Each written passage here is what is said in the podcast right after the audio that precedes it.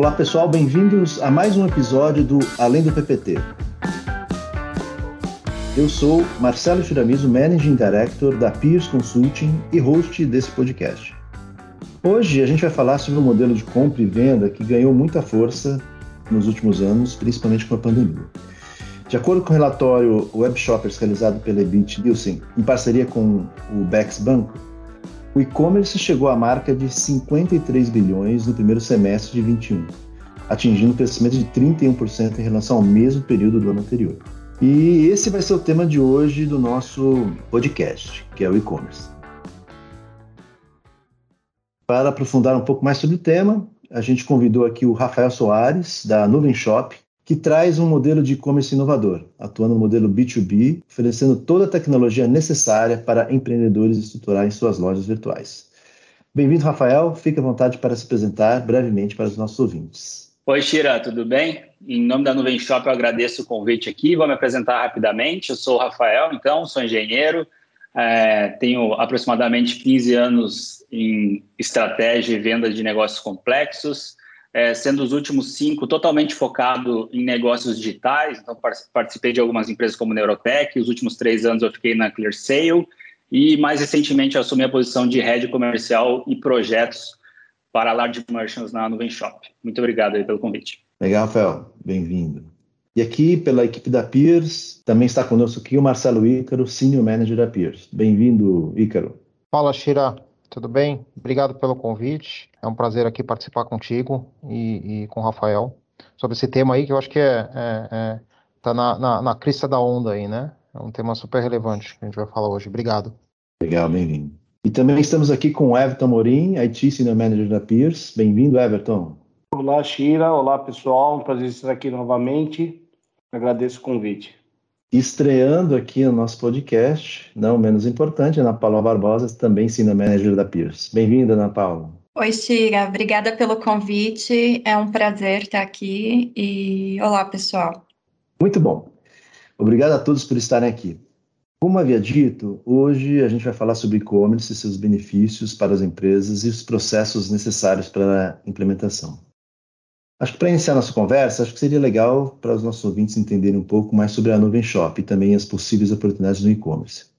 Rafael, a Nuvem Shop é um modelo de negócios bem interessante e bem único. Você poderia iniciar contando um pouco sobre como foi a construção do negócio, como vocês perceberam essa oportunidade de mercado e como souberam que apostar no e-commerce era um bom caminho? Com certeza, Shira, vai ser um prazer contar um pouquinho da nossa história aqui.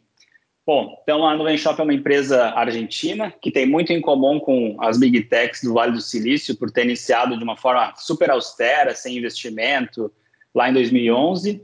É, os cinco founders se conheceram na faculdade em Buenos Aires e perceberam que, como qualquer negócio, a Nuvem Shop foi criada com o propósito de resolver um problema. E que problema era esse? Era dar oportunidade ao pequeno empreendedor que inicialmente só conseguia vender via marketplace, como o Amazon, é, Mercado Livre na época, de ter o seu domínio próprio, o seu próprio site, com a cara da sua marca é, e com baixíssimo investimento inicial, que era o que esse empreendedor procurava no marketplace. Né? Então, com isso, uh, com essa proposta de valor, o negócio começou a ser atrativo, é, principalmente por ele dar flexibilidade em uma plataforma intuitiva que o próprio empreendedor pudesse manusear, sem necessitar inicialmente de uma agência ou de uma consultoria especializada, por ele ainda ser pequeno e só atuar com marketplace, que teoricamente traz a conveniência como proposta de valor, é, além da geração de conteúdo gratuito para auxiliar esse cara que tá, estava iniciando naquela época a ter bons benchmarks para aplicar no seu business. Sendo assim, a proposta foi super bem aceita pelo mercado na época, começou a escalar, tinha muita demanda para esse modelo de negócio, Lá por 2012, a Nuvem Shop veio para o Brasil e desde então a gente vem multiplicando é, o nosso business cinco, seis vezes ao ano. É, em 2020, a gente abriu no México, também despertamos aí o interesse de vários fundos super consolidados. Tivemos aí aproximadamente 3 bi de aporte em reais nos últimos 12 meses, o último liderado pela Inside Partners do Alibaba e do Twitter e pela Tiger Global do Spotify e do Uber. E sendo que com esse crescimento de 5, 6 vezes ao ano, a gente já é majoritariamente a maior plataforma de e-commerce da, da, América Latina. A gente tem aproximadamente 100 mil lojas é, utilizando hoje a nossa plataforma, além de ter também o nosso próprio serviço de pagamento, que a gente lançou no final de 2020. E no último mês a gente acabou adquirindo a Mandae, que é um integrador logístico, para continuar essa expansão, tanto no Brasil quanto nos países andinos, é, não só para os caras pequenos, B2Bs, uh, B2C, né, que é o Direct to Consumer no, no B2B, aí, que as indústrias também vêm capturando valor dessa forma, em se relacionar com o cliente final, é, e para e-commerces já super estruturados e profissionalizados, que a gente chama aqui de large merchants, é a unidade de negócio que eu lidero. Então, acho que esse é um pouquinho do contexto, é, para trazer um pouco de visibilidade para quem está nos ouvindo. Legal. E aí, só como, como, dúvida também, assim, você comentou que a plataforma aí, ela, ela tem essa parte né, de, do, do front-end, vocês estão acoplando também a questão dos meios de pagamento, você acabou de falar que também tem a parte logística incluída, enfim, você está ampliando o, o, seu leque de serviço como solução aí completa end-to-end? Sim, a gente tem uma, uma visibilidade ou, ou um modelo de negócio que iniciou como sendo um hub, então a gente tem mais de mil aplicativos plugados na nossa plataforma, com o intuito de trazer flexibilidade para quem está nos contratando, mas ao mesmo tempo sendo agnóstico e pensando na solução que vai ser mais adequada para o desafio ou para o problema que o, que o cliente quer resolver. Então a gente sim adquire essas outras capacidades de resolver o problema de forma mais integrada, mas no intuito de trazer a facilidade de uso para o dia a dia do, do, nosso cliente. Ou seja, quando um cliente contrata de formas separadas, né, que eu vou dar um exemplo qualquer, então uma plataforma, um meio de pagamento e um integrador logístico ou uma transportadora, normalmente ele vai ter três painéis para gerenciar, três fornecedores, tudo três, né? então acaba multiplicando o dia a dia operacional e muitas vezes as próprias pessoas que fazem o gerenciamento é, desses fornecedores. E aqui a gente está com uma proposta de one-stop shop, onde ele vai ter tudo no mesmo dash, tudo no mesmo relatório, é, os indicadores todos concentrados, o que acaba facilitando é, o dia a dia do, do cliente. Né? O que a gente pensa aqui é assim, todos os dias, né? Como é que eu sou melhor do que ontem? Como é que a gente facilita o dia a dia de quem está nos utilizando como plataforma? E todos os dias a gente tem muitos insights das próprias operações conjuntas com outros fornecedores, o que a gente pode melhorar. Tem coisas que estão no nosso controle, tem coisas que não. E quando a gente pode incluir essas coisas, a gente uh, internaliza, mas não necessariamente deixa de trabalhar por, com outros parceiros. Né? Voltando aqui, o foco é sempre fazer o que é melhor para o cliente final e não necessariamente para a Nuvem Shop. Né? A gente tem um negócio aqui de é, relacionamento de longo prazo. Né? A gente não vende um produto de prateleira, a gente vende uma solução, então a solução tem que fazer sentido para ambos é, e todo mundo tem que crescer, senão acaba não fazendo sentido e o relacionamento acaba podendo ser rompido por uma das partes. Né? Não, legal. Tanto o propósito que você falou, da gente estar ali como provedor de solução para os problemas das empresas, e essa relação de longo prazo tem muito a ver também com, um propósito, enfim, que a Pierce tem, de ser realmente um parceiro aí de negócios e tecnologia para a jornada de transformações das empresas, tá? É, aí eu, eu, acho que eu, eu colocaria um desafio aí para o Ícaro, é, sabendo um pouco né, da, de toda essa disponibilidade aí que, que a Nuvem Shop traz, como é que a gente, como consultoria, pode fazer parte desse processo se a gente encontrasse uma empresa que quer estruturar, vamos dizer assim, o e-commerce do zero, né? sabendo de toda essa realidade, como é que a, a consultoria pode ajudar nesse processo de, uma, de, uma, de um novo e-commerce, por exemplo? Legal, Shira. Boa pergunta. É, a gente tem vivenciado um pouco disso aqui na Pierce, tá? Alguns dos nossos clientes querendo fortalecer o, o, o canal digital, tá? E aí eu vou, vou, quebrar em três partes aqui. É uma parte mais estratégica, uma parte mais tática mesmo, tática operacional, e uma, uma terceira parte mais de tecnologia, que aí eu vou até pedir ajuda do, do Everton para complementar aqui, tá? Mas começando pela, pela parte estratégica, uma provocação que a gente faz nos clientes é entender se a estratégia é, para fortalecimento no canal digital, para criação eventualmente do e-commerce, ela está ela tá madura. E aí, é, é fazendo perguntas assim muito abrangentes para entender para onde a empresa está mirando, né? Então, vou dar um exemplo aqui de algumas perguntas. Pô, sortimento. Você vai vender a mesma coisa que você vende nas lojas físicas no digital, né? E aí você começa a encontrar nas empresas divergência e uma, uma convergência, um alinhamento disso é importante para você é, desenhar, por exemplo, a jornada do cliente, né? Então, então, um exemplo é o sortimento. Outro exemplo é, cara, como é que você vai entregar os produtos, né? O, o Rafael estava falando aí sobre a Mandae que, que, eles, que eles adquiriram, né? Mas assim, você vai enviar direto do CD, você vai enviar da loja, você vai enviar é, é, via um parceiro, como é, como é que você vai fazer? Então, assim, essas perguntas parecem perguntas simples, é, mas geram uma discussão na empresa é, importante e, e é, um, e é um, uma, uma, fase que a empresa tem que passar, uma vez que ela tem os pontos estratégicos, a gente lista oito pontos, tá? É, definidos, pô, fica muito mais fácil essa implantação. Por quê? Porque a gente não vai ter essas perguntas quando a gente for implantar. E quando a gente vai implantar ou vai desenhar o modelo de operação, aí sim a gente pensa, pô, como é que vai ser a jornada do cliente? Quais vão ser meus pontos de contato com o cliente? Como eu vou me comunicar com esse cliente? Vou ter o meu, o meu customer service ali, que é que é, é, o meu apoio ao cliente treinado e preparado para atender esse tipo diferente de cliente, né? Os meus pontos aí, eu já puxando a brasa para minha sardinha aqui de supply. Pô, meu, meu CD vai estar tá pronto para distribuir, é, minha loja vai estar tá pronta para entregar. Claro, se a gente for falar de, de, de, operações menores, pô, eu vou ter a minha loja ou o meu pessoal treinado para lidar com os dois tipos de situação, ou seja, tanto o, o cliente que tem mais pressa quanto o cliente que tem menos pressa. Né? Então, assim, são, são, são desafios que a gente encontra quando a gente vai estruturar um canal desse, tá? É, e tem toda a parte de tecnologia que suporta a gente e, e, e, dá apoio, né? Muitas vezes a gente chega em alguns clientes, Tira, eles entendem que ter a tecnologia apenas resolve o problema. E não é isso que acontece. A experiência diz que não é isso que acontece. Vou pedir até para o Everton aqui complementar essa parte. A gente, inclusive, vivenciou em alguns projetos isso. Acho que ele pode ajudar a gente aqui. Bom, legal, Ícaro. Então, é, extrapolando um pouco essa parte de, de negócios, né? Você comentou ali da parte de estratégia, tática e tecnologia. É, eu concordo com você quando você diz que muitas vezes as pessoas pensam que a tecnologia vai é suficiente para estruturar um processo como esse. Né? Então, não é. Na verdade, de fato, é, todo esse panorama tecnológico dos canais digitais ele é muito amplo, é necessário nós avaliarmos não só essa plataforma de e-commerce, como eventualmente diversos gateways aí para suportar esse processo, como gateway de transporte, gateway de pagamento, gateway de marketplace, avaliar toda essa questão de, fora o e-commerce, quais marketplaces eventualmente podem fazer parte desse ecossistema.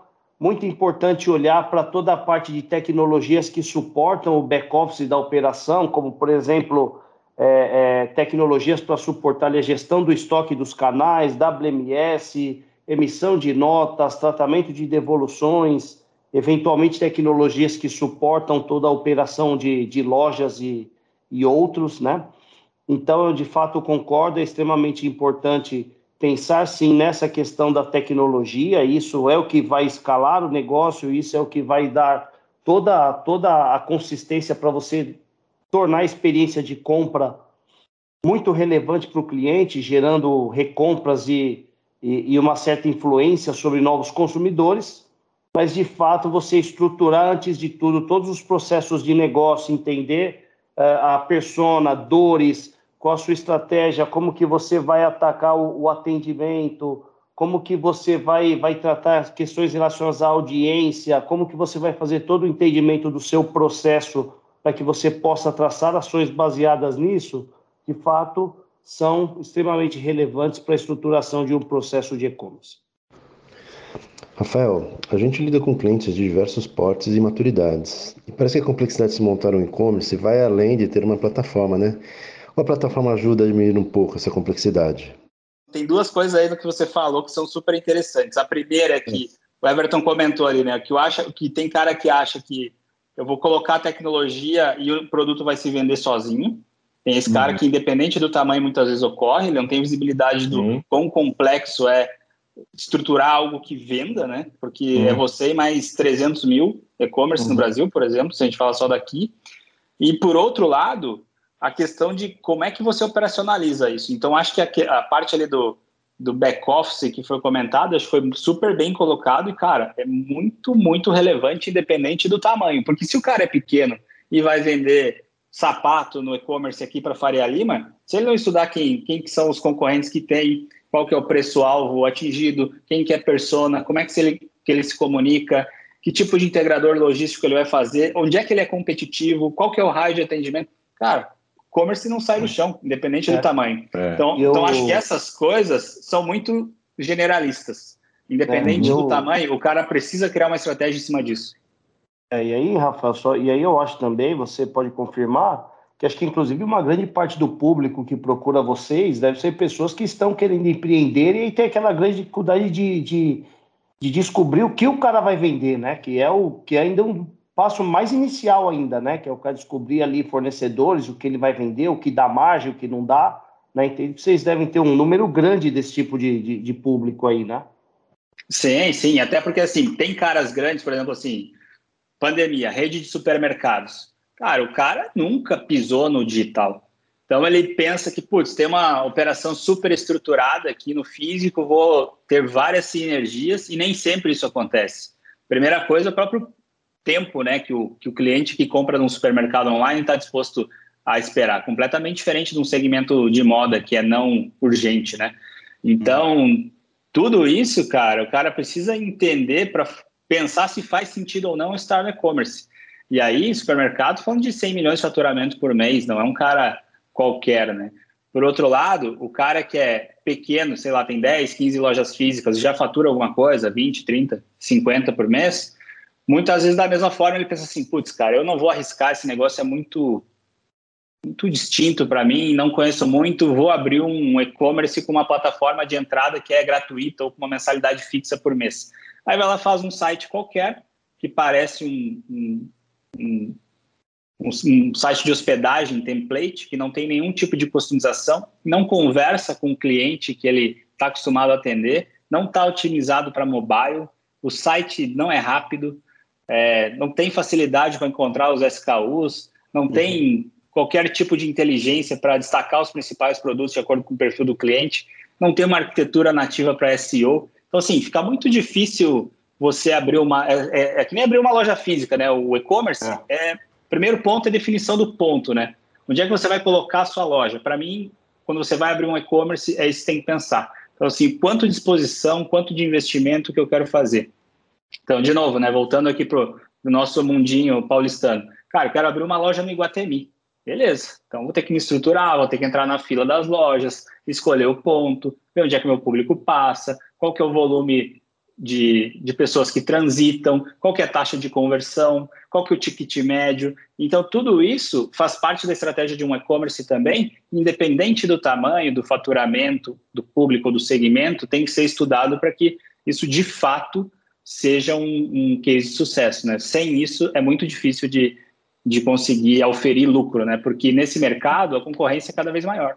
O Rafa, você falando isso, é, me veio uma pergunta aqui, né? Porque a, a gente comentou que ter a tecnologia não, não, não, é tudo, né? Ou seja, o cara precisa ter os processos, precisa tomar várias decisões antes, antes de ter a tecnologia. Me passa pela cabeça aqui também a capacitação é, da pessoa, né? Porque o cara, pô, pode achar que, que, que, que tá ganhando muito dinheiro e não tá, ou, ou, ou ao contrário, né? Pô, achar que o negócio não dá lucro e dá. Imagino que, que, que, que esse cara tem que ser capacitado também, né?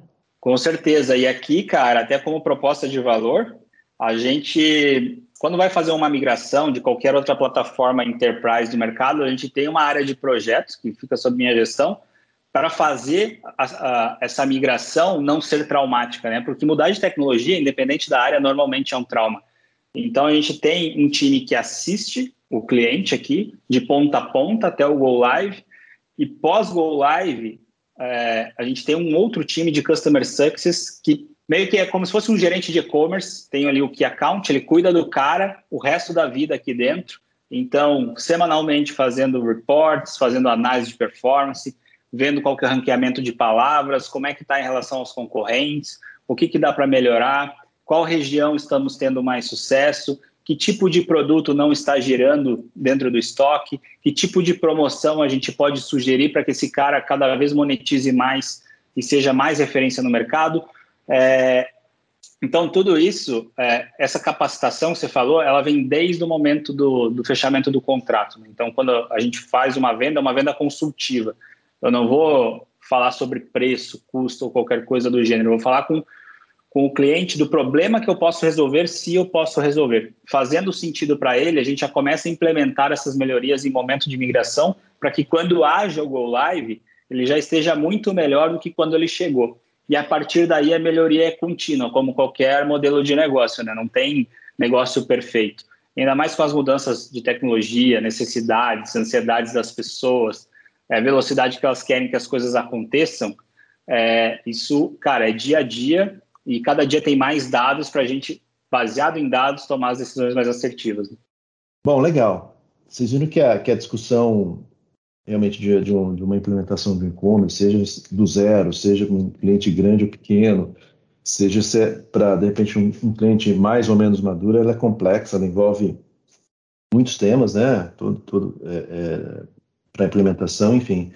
Eu acho que tanto a, a, o pessoal da Nuvem Shop quanto a, a gente aqui como consultoria, é, a gente trabalha para para ajudar nessa, nessa jornada aí de, de implementação desses desafios, né?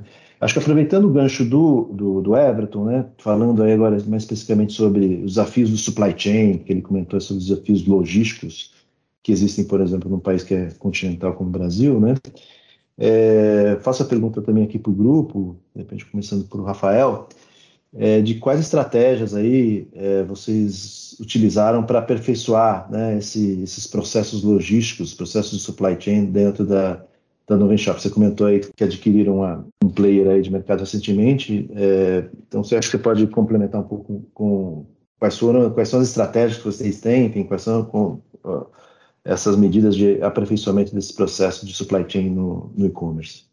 Com certeza, Shira. Esse é um tema de extrema importância e a primeira coisa que se deve analisar é o tipo de produto que a gente transporta, né? Porque isso está diretamente, e volume também, né? Diretamente vinculado ao investimento que se faz.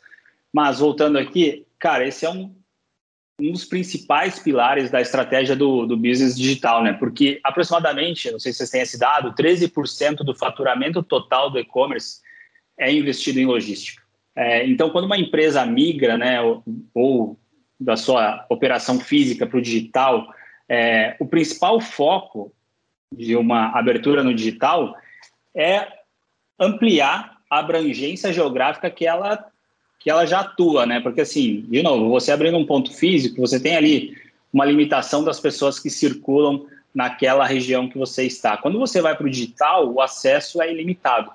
Então, é, com as limitações ou déficit que a gente tem na, na malha logística do Brasil, isso é totalmente estratégico, né? A diferença entre você ser competitivo ou não.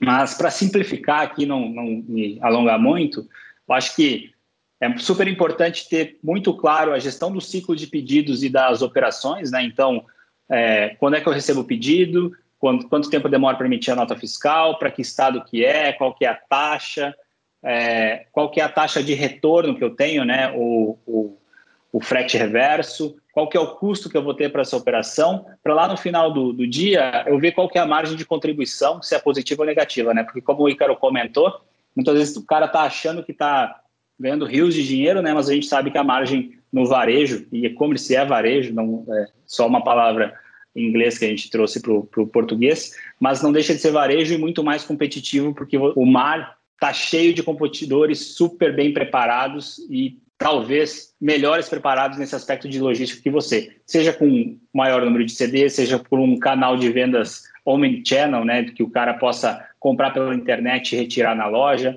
é, ou mesmo comprar com entrega no mesmo dia, ou com transporte de produtos perecíveis, transporte de produtos de valores. Então, tudo isso tem que entrar na conta para ver se vai, se você vai ter uma vantagem competitiva à altura do mercado e como que você vai se, se relacionar em relação a isso, tá? É, outro ponto, né? Você comentou sobre a aquisição que a gente fez. Muitas vezes o, o varejista ele tem um relacionamento muito forte com uma transportadora X, com uma transportadora Y, mas nem sempre a transportadora, pelo tamanho do país, ela consegue ser competitiva em todas as áreas. Então, acho que essa questão, independente de quem faça a integração logística, é super importante você ter mais que uma opção, principalmente porque o cliente muitas vezes ele quer escolher uma entrega agendada, uma entrega same day, uma entrega mais barata. Então, dependendo do tipo de produto e da urgência, essa vantagem de opções também pode converter na compra, né? E o outro ponto da eficiência logística e da redução de custos é quando o cliente olha o preço total, né? Diferentemente de quando ele está na loja física, que ele olha apenas o preço da etiqueta, quando ele está na internet, ele dá, vai num buscador qualquer e coloca o produto com a descrição, né, com, com todos os dados possíveis que ele tem do produto, ele vai co conseguir comparar no comparador de preços o preço total, que é o preço do produto, mais o preço do frete.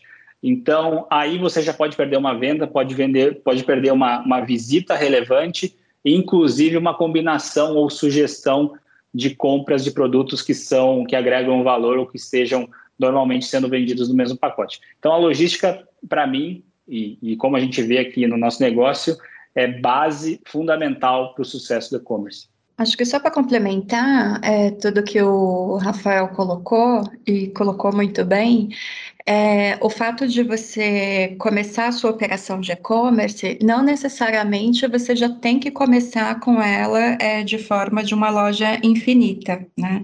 Então, eu acho que a, a, o supply, né, ele usa muito também, junto com a área comercial, muito em conjunto com a área comercial, a questão do planejamento, né? Então, quando você entrar no e-commerce, não necessariamente eu preciso abrir a minha loja infinita para o Brasil inteiro é, de cara, né?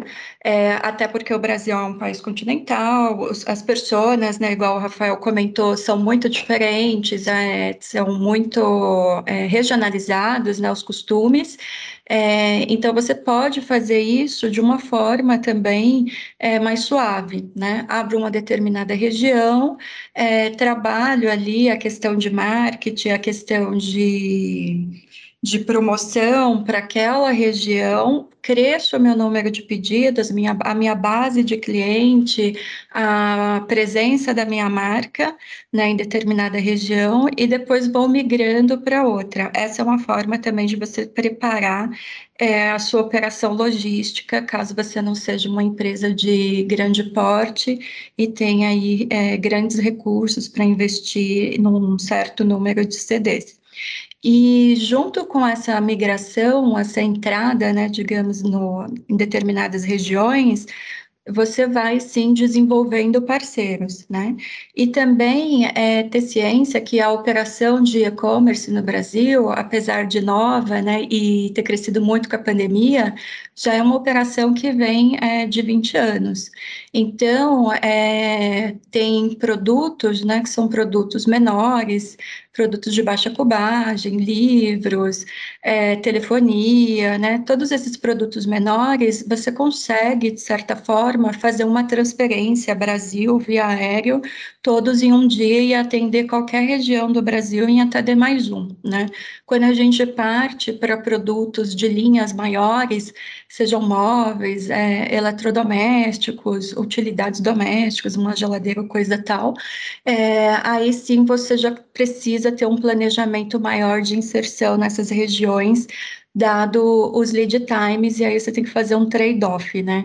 É melhor eu ter mais estoque, é melhor eu gastar mais com transporte, e por aí vai, tá? Mas não precisa começar também é, querendo abraçar, né, é, todo o Brasil, né? Porque é, aí torna-se uma operação, é, talvez de início, um pouco inviável, que é um pouco a estratégia que a Amazon está fazendo, né? A Amazon veio, se inseriu no Sudeste, se inseriu no, no Sul, agora ela está abrindo outros CDs mais para o Nordeste e com certeza brevemente eles vão para o Norte. Acho que aproveitando o gancho da, da Ana Paula, ela falou sobre essa, essa, esse conhecimento do público, essa comunicação com o cliente, né? enfim. Falando de comunicação e atendimento aí com o cliente, acho que um, um outro processo complementar a tudo isso tem a ver sobre essa estrutura de atendimento, né? Enfim, quais pontos de preocupação vocês veem em relação a isso? Porque no final, assim, muita, muitas vezes a gente tem acaba tendo problemas, né, dentro desse processo. E aí a, a interface não é mais ali aquela aquela da compra, mas começa a ser aí uma, uma interface, né, com uma central de atendimento, por exemplo, né, enfim. Então, quais os pontos principais que vocês enxergam de preocupação também nesse processo complementar aí né, ao e-commerce? Boa pergunta, Shira. É, quando a gente fala da operação de e-commerce, a gente está falando de um cliente é, que ele é bem mais exigente, né? Ele tem um, um senso de urgência maior, é, de urgência, digamos, e de exigência, né? Maior do que o cliente que compra offline ou que compra na loja física, né? E do lado do, da empresa, né, que está implantando, que pretende expandir a sua operação para isso, quando a gente fala em atendimento ao cliente, eu acho que é um resumo do, de alguns pontos que a gente colocou. É, você precisa ter processos bem estabelecidos, precisa ter é, a plataforma, né, que você consiga responder a mudanças de processos é, rapidamente.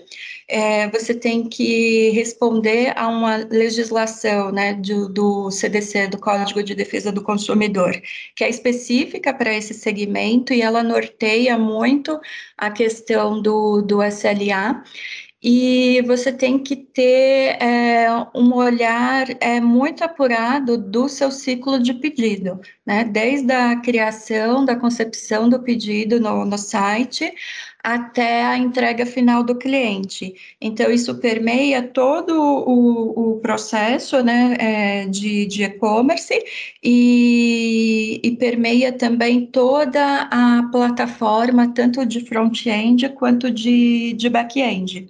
Então, é, quando a gente fala do, do, ciclo do pedido, eu tenho que estar atento ao prazo de entrega, é, são lead times menores, muitas vezes, dependendo do, do segmento ou do tipo de, de, de produto, é, datas comemorativas em que você tem um aumento do fluxo de, de pedidos muito grande e, às vezes, muito acima da capacidade da sua operação, mas o, o cliente, né, ele comprou, então então ele espera é, receber ali no prazo que você prometeu.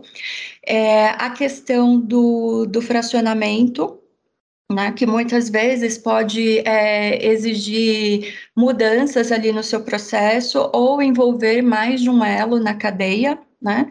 Então, você tem que estar atento, desde a da criação do pedido, o, a sua parte de planejamento de volume, promoções, a aprovação de crédito desse pedido, a emissão da nota, toda a operação logística, né, que compreende a separação do produto, transporte, até a entrega, a entrega final para o cliente. E aí, Acho que um ponto que facilitou ou facilita muito a operação de e-commerce hoje é a evolução das plataformas e de todo esse serviço que a própria Nuvem Shopping é, oferece, que é o você também ter a flexibilidade de ser atendido de forma online, né? Porque antigamente o cliente que comprava em e-commerce, ele era muito direcionado a um call center para qualquer mínimo problema que ele tinha que resolver.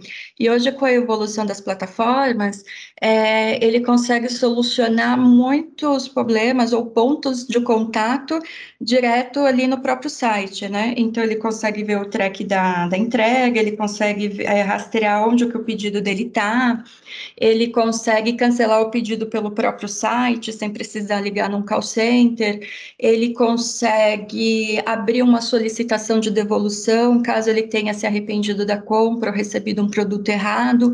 Então, a, as plataformas hoje evoluíram muito e o cliente que, é, que faz essa compra digital, ele espera que ele possa resolver a grande maioria dos problemas dele de forma digital também. E que ele tenha flexibilidade de compra não só num site, mas também para utilizar um app, para ele utilizar essa plataforma no celular e que ela seja amigável, ou que ele consiga comprar através das redes sociais, Facebook, Instagram, e, e tudo mais. Então, acho que esses são os grandes desafios é, no quesito de atendimento ao cliente quando a gente fala de e-commerce. E, logicamente, se esse e-commerce vem de um varejo tradicional, é, espera-se também que tenha a parte de omnichannel, que seria a integração de todos esses canais de vendas, né? Então, que ele possa comprar no site, devolver na loja, ou que ele possa testar na loja e comprar no site, e vice-versa, que ele tenha toda essa experiência de todos os canais é, disponíveis é, de forma integrada e, e amigável. Eu posso fazer um comentário aqui para acrescentar? Acho que foi muito completa a resposta da Ana Paula. Acho que só um único ponto que a gente tem tido muito cuidado aqui é automatizar todos os processos para dar autonomia para o cliente final resolver todos os problemas é, de forma é, que ele consiga fazer sozinho, né, de fato, que ele não precise falar com alguém. Hoje eu acho que as pessoas têm uma ansiedade muito grande e a principal principal diferencial do, da venda digital é estar 24 por 7 é, disponível, né? Tanto para a compra quanto para a resolução do problema. Então, acho que hoje é super importante ter essa disponibilidade para a resolução do problema, que ele consiga, que o cliente final consiga resolver sozinho é, todos os seus problemas, que a gente mantenha ele informado do passo a passo da resolução do problema. Por outro lado, essa automatização ela não pode ser fria, né? É, essa experiência ela tem que de certa forma ser uma experiência humanizada para não deixar o cliente longe, que não desperte aquele sentimento de sou só mais um número aqui dentro dessa loja. Então, com, com o número de dados que a gente tem aqui, a gente consegue de certa forma direcionar a comunicação de acordo com a persona que a gente está falando também. Então, tem várias ferramentas que possibilitam isso. Eu acho que é importante ter essa visibilidade para não parecer que a pessoa que está ali ela não importa para a loja, né, ou para o varejo. Como é que a gente dá uma experiência que ela é única no momento da compra, no momento da resolução do problema, no, no, no, no momento de uma troca de um produto. Então, acho que ela sempre tem que se sentir única para que ela retorne, se sinta à vontade e recomende o, o site para todo mundo que ela que ela se relacione, né? Porque para abrir um reclame aqui é muito simples, né? Qualquer tipo, por menor que seja o problema, a pessoa está disposta a investir esse tempo para falar para o mundo que ela não teve uma experiência positiva. Por outro lado, para trazer essa experiência negativa e que ela seja tenha um spread, né? Seja comunicada, é um trabalho muito complexo que tem que ter um, uma lupa aí super super bem assertiva para trazer essa experiência. É ótimo ponto, Rafael e Ana. E eu, eu, queria só complementar um pouco aqui, um pouco mais do âmbito de, de tecnologia, né? Eu acho que esses pontos que vocês colocaram ali, é, da experiência humanizada, que é extremamente importante a partir da, da compra, né? Principalmente na, na questão após a venda, o atendimento, é, bem como o conhecimento completo do, do consumidor, é, é isso é extremamente importante. E aí eu queria só ressaltar que hoje as empresas, as tecnologias grandes que falam desse ambiente digital, elas estão trazendo já essa proposição de tecnologias para atendimento do pós-venda, né? Então, anteriormente a gente via muita tecnologia específica de e-commerce, né? Hoje a gente já está vendo essa questão do, do, do atendimento ao cliente acoplado nessas tecnologias, dado a extrema relevância que tem. E aí a gente começa a falar, inclusive, de tecnologias de ponta aí, como, como inteligência artificial, né? É, obviamente considera essa questão de experiência humanizada, análise de comportamento de consumidores, tudo mais, tornando a experiência de compra muito, muito melhor e gerando ali os indicadores de recompra que são tão importantes e tão relevantes para esse mundo. Bom, legal, pessoal eu acho que a gente conseguir dar um, dar um, um panorama bem amplo aí de, de, de, como é realmente complexo botar uma operação de e-commerce né, no ar, ele seja, de repente, é, numa empresa, como eu comentei, é, já madura, uma empresa que está iniciando, como um canal principal, como um canal adicional, enfim, é, a necessidade de conversar com o negócio, de ser algo planejado, estruturado, da escolha da tecnologia, enfim, de, dessa ampliação de processos, né, tanto processo principal de venda, mas os processos aí de, de, de, supply chain, e agora, nessa última pergunta, a gente falou também sobre os processos de atendimento, né? E tudo isso é, fortalece aí né, essa necessidade da gente ter parceiros aí como a Nuvem Shop e a Peers para, para essa jornada aí de, de implementação e transformação das empresas para o mundo digital, né? Agora, eu só faria, faria uma última pergunta para o Rafael, e olhando para frente, assim, o que você acha que é tendência? O que, que a gente vê, como vai ser esse e-commerce do futuro? Como é que vocês estão preparando aí para essa, essa evolução desse mercado, desse negócio? Ótima provocação, Shira. Cara, o que a gente vê é assim, no Brasil, a gente ainda está engatinhando, digamos assim, no e-commerce, apesar de ter mais de 20 anos já, desde a primeira loja que foi colocada de pé. Por outro lado, ainda a gente tem com a pandemia que acelerou, aproximadamente 10% de todo o varejo é digital. A gente enxerga que com o passar do tempo, ser digital estar no digital vai acabar virando commodity, né? Isso não vai ser um diferencial você ter um site. A principal questão é como é que você se relaciona com o seu cliente. Então, o que a gente vê é assim, como é que a gente tem, além do omnichannel, como a Ana Paula muito bem falou antes de, cara, eu quero comprar na loja, é, devolver pelo, pela transportadora, ou o contrário, comprar na internet, retirar na loja, é como é que você está disponível no canal que o seu cliente mais utiliza, né? Ou seja, como é que eu coloco, fazendo uma analogia aqui do ponto de novo, né? Como é que eu coloco a minha loja no ponto que o meu cliente passa todos os dias? Então, acho que essa estratégia de marketing como centro, né, e branding também. Então, quando procurarem o produto da minha loja, tem que aparecer no ranking número um do buscador. As palavras-chave têm que ser as vinculadas que o meu público busca. Como é que eu estou na rede social, em primeiro lugar, para o meu cliente? Como é que eu estou no buscador, em primeiro lugar? Como é que eu estou no marketplace, em primeiro lugar, se eu utilizar esse outro canal também? E como é que eu facilito a jornada do meu cliente de compra. Né? Então, a partir do momento que ele, por exemplo, coloque na busca o produto que ele quer buscar, com três cliques ele efetue a venda, passando por todos os processos que no back-end são super complexos, mas que para o cliente final a experiência tem que ser muito fluida. Né? Quanto mais passos você coloca na compra, mais difícil fica. Da mesma forma, como é que eu analiso esse meu cliente com os dados comportamentais que eu tenho e sugiro coisas que talvez ele nem saiba que ele, que ele precise, estimulando uma nova compra. Né? Como é que eu faço esse cliente voltar? Então, esses dois pontos são os que a gente vê como que pode ser o principal diferencial competitivo no futuro próximo. Então, é trazer o cliente para dentro da loja, muitas vezes para olhar o que está acontecendo, olhar uma tendência, olhar o que está acontecendo na moda, o que, que tem de lançamento, produtos, etc. Porque cada vez mais as pessoas estão dentro das telas, né? Então, como é que a gente coloca isso no dia a dia ou na rotina das pessoas?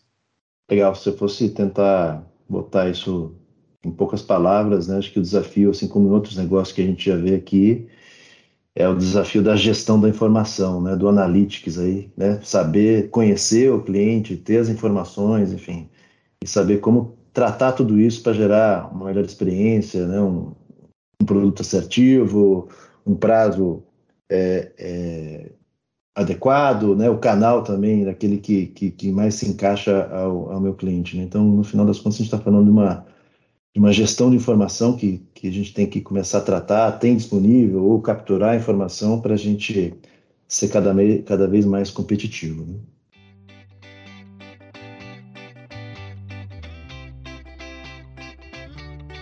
Legal, e agora a gente vai para o nosso quadro de Pato para Ganso. Nesse quadro a gente traz um assunto mais informal, cotidiano, né, para conversa mais contraída aqui com os convidados.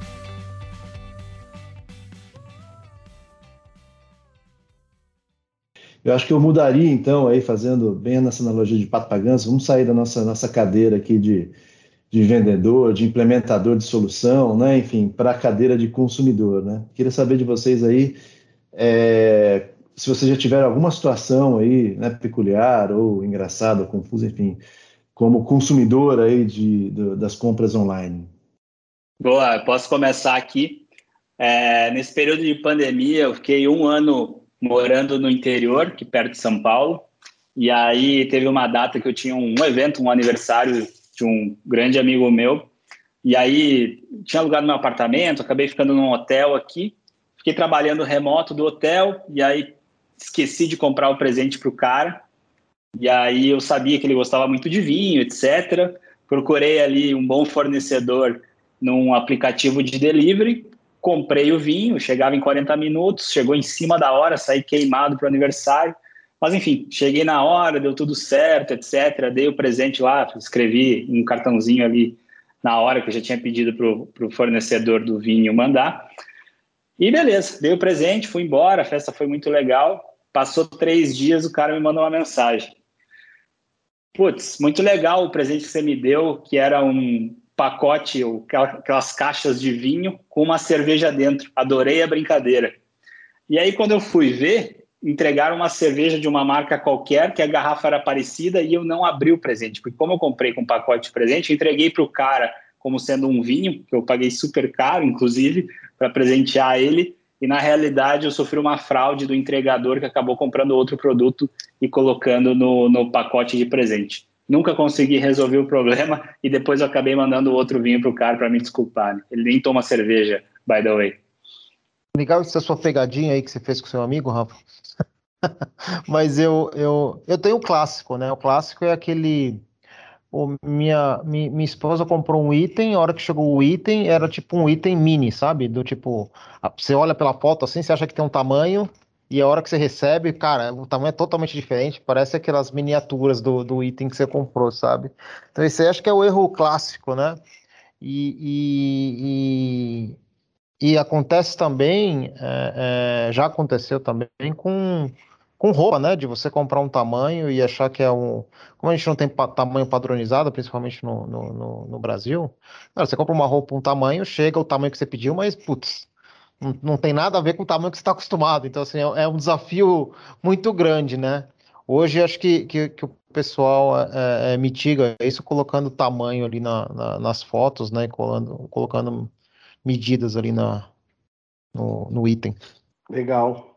É, é, particularmente, é, eu conheço diversos casos, né? Porque nós constantemente estamos envolvidos em projetos relacionados, mas diretamente comigo teve dois casos é, é, que eu achei um pouco foram engraçados, né? Um deles é, foi uma compra que eu fiz via internet para retirar na loja, né? Após alguns projetos de omnichannel que eu comecei a vivenciar mais esse modelo, eu fiz a compra no momento que eu cheguei na loja para retirar esse produto, ele havia sido vendido para uma outra pessoa, e aí existiam mais duas pessoas nesse mesmo cenário que eu na loja, e obviamente que as pessoas têm uma experiência ruim e ficam, ficam um pouco bravas. E outra experiência que eu tive foi um produto que eu comprei, foi entregue o produto errado, eu fiz a devolução desse produto, o, o valor ele foi estornado do meu cartão de crédito e eu ainda ganhei um voucher do mesmo valor do produto, muito provavelmente por uma falha de tecnologia da empresa que fez a venda do produto. São os dois casos diretamente que aconteceram diretamente comigo. É, eu tive um caso bem parecido com o do Everton. Eu comprei um livro e acabei recebendo um PlayStation e liguei né, na, na empresa para é, relatar o ocorrido e que eu queria o meu livro. E eles mandaram buscar o PlayStation no, no mesmo dia, assim, em questão de horas. E eu também ganhei um, um vale presente da loja pela idoneidade, né? Eles agradeceram muito, porque geralmente acontece o oposto, né? Você compra um PlayStation e acaba recebendo alguma outra coisa aí no, de menor valor. E aí, só um, vocês falando, eu lembrei agora de um caso, é, quando eu trabalhava em e-commerce, né? Eu sei que é de experiência pessoal, mas é, foi muito engraçado, é, que a gente tinha um pedido que a gente não conseguia fazer a entrega, era tipo esses aparelhos de ginásticas, né? É, é tipo elíptico, né? E, e aí sempre dava retorno da transportadora com insucesso, com insucesso, e aí a gente foi tentar entender, né, com, com todos os entregadores, né, que tentaram fazer essa entrega, e aí era uma entrega numa aldeia indígena que para entrar na aldeia precisava de uma autorização do pajé. E aí quando ele chegava na, no portão de entrada, né, é, eles não permitiam mais a entrada do, do entregador, e aí essa entrega sempre voltava como insucesso, né? Então, é, eu lembrei disso agora, até pela gente falando de loja infinita, né, que o Brasil é, é continental. Então, às vezes, também no, no processo de e-commerce, você vai se deparar com alguns casos é, engraçados, assim, interessantes, algumas situações inusitadas, né? E aí a gente pediu essa autorização para o Pagé, e aí a transportadora voltou lá e, e conseguiu fazer a entrega.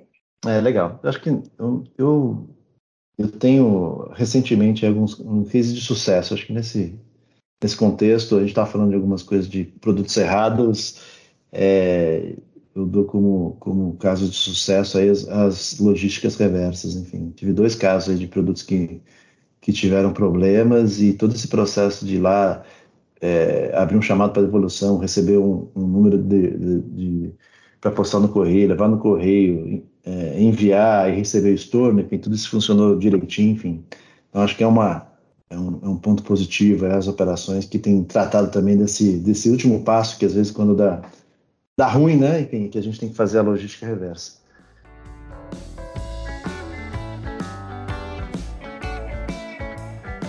Bom, pessoal, chegamos ao final do nosso podcast. Hoje a gente falou sobre e-commerce, processos, oportunidades, desafios, enfim passos importantes para a implementação né, e, e uma boa estrutura para compras online. Tudo com muita experiência de quem já vive isso no dia a dia. Agradeço a participação dos nossos convidados, aí, principalmente o Rafael Soares, da Noven Shop. Valeu, Shira. Eu que agradeço o convite. Foi um prazer compartilhar um pouquinho da nossa experiência aqui com vocês e também aprender com todas as experiências que vocês já tiveram. Muito obrigado mesmo. Legal. Agradecer aos componentes aqui da Piers, Ana Paula, Everton e Ícaro. Obrigado, gente. Obrigado, Chiro. Obrigado. Valeu, Rafa. Obrigado, Chiro. Obrigado, Rafael, Ana. Tivemos grandes experiências aqui hoje. Foi muito válido para mim. Obrigado. Obrigada, Chira. Obrigada, Rafa, por ter aceitado o nosso convite. Ícaro e, e Everton, obrigada. Foi muito rica essa troca de experiência. É isso aí, pessoal. Você que ficou até agora ouvindo esse conteúdo importante e riquíssimo aí sobre sobre e-commerce. Acesse nossas redes sociais para saber um pouco mais e até a próxima.